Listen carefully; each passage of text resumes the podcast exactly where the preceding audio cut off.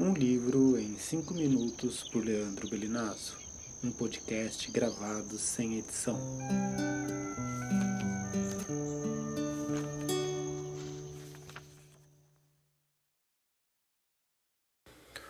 Olá, este é o terceiro episódio da terceira temporada do podcast. Último final de semana de maio eu já estava ansioso, esperando por este momento em que eu gravaria um novo episódio. O livro de hoje é O Mundo é Redondo, da Gertrude Stein, com tradução e pós-fácil da Dirce Waltrick do Amarante e a Lucy Collin, com ilustrações do Sérgio Medeiros, publicado em 2020 pela Iluminuras. O livro é, conta a história da Rosa, uma menina.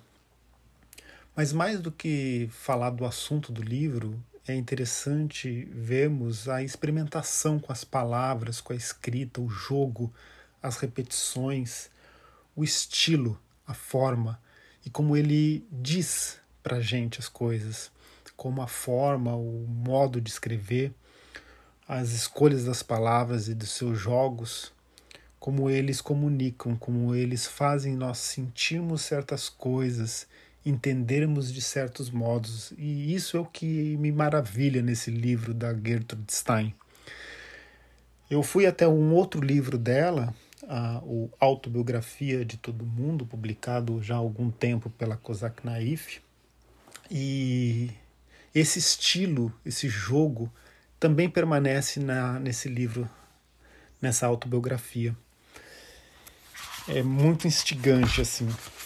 Eu selecionei algumas passagens do mundo é redondo para a gente olhar.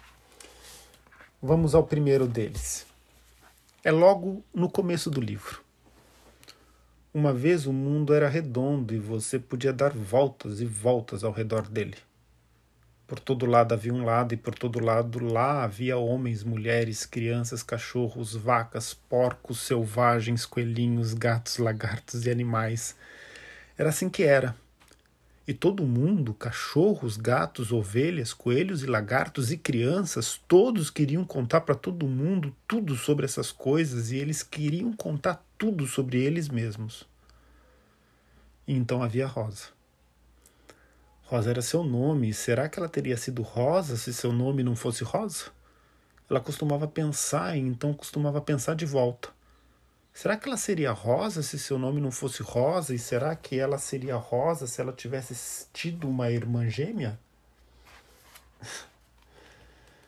Um pouco mais à frente, é, tem algumas passagens do livro que são muito lindas, assim, que são sobre a noite e que são sobre a manhã. Em uma das passagens sobre a noite, diz o seguinte: O que é que a água de fato faz? Ela cai, ela também faz isso. A água se levanta e isso é quando é orvalho, mas quando ela cai, é uma queda d'água. E a Rosa sabia tudo sobre isso também, sabia como ninguém, quase tudo que tem que a água pode fazer há muita coisa quando você pensa mais além. O orvalho, os rios, os lagos, os oceanos, a neblina, as nuvens e as quedas d'água também.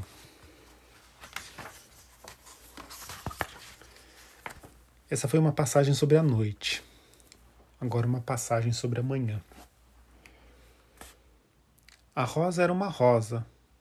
Ela não era uma dália ela não era uma cássia, que é amarela. Ela não era uma fúcsia, nem uma azaleia. Bem, Rosa despertou Rosa. A Rosa não tinha estado dormindo. Oh, minha nossa, não, o amanhecer vem antes do sol. E o amanhecer é hora de correr, é fácil correr antes do sol, e foi o que a Rosa fez. Ela agora não estava entre os arbustos que arranhavam, mas entre árvores que tinham nozes, e ela gostava disso, qualquer um gostaria, e ela gostou. É maravilhoso quantas árvores há quando estão todas lá, e bem então todas as árvores estavam lá.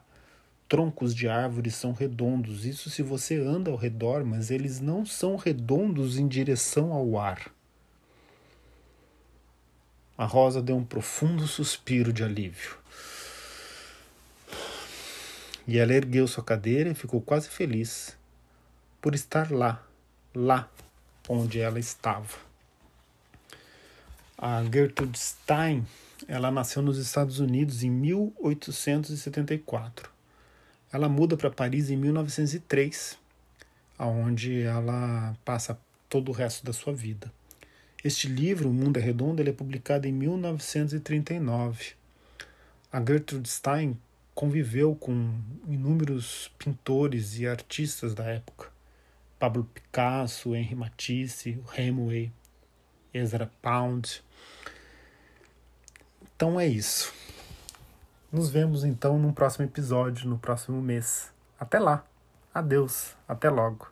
Tchau.